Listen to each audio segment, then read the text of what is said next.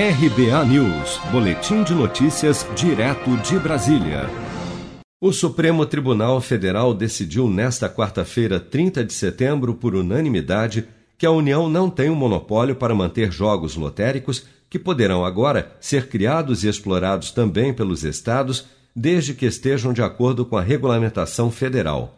Pelo entendimento do relator, ministro Gilmar Mendes, a União possui exclusividade somente para regular os serviços lotéricos, não possuindo monopólio algum sobre a exploração efetiva das loterias. Os artigos 1 e 32 do Decreto-Lei 204 de 67, ao estabelecerem a exclusividade da União sobre a prestação dos serviços de loteria, não foram recepcionados pela Constituição Federal de 88, pois colidem frontalmente com o artigo 25 parágrafo 1 da Constituição, ao esvaziarem a competência constitucional subsidiária dos Estados-membros para a prestação de serviços públicos que não foram expressamente reservados pelo texto constitucional à exploração pela União.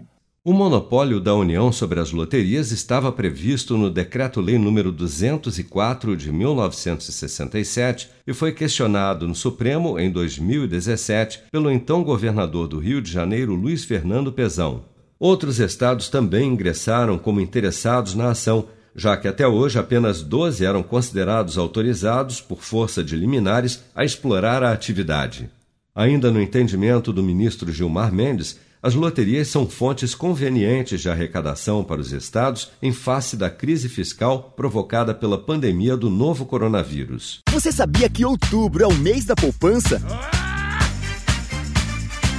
E o Cicred celebra esse mês especial com um sorteio de meio milhão de reais da promoção Poupar e Ganhar Sem Parar. A cada cem reais depositados, você recebe um número da sorte para concorrer. Procure sua agência e participe.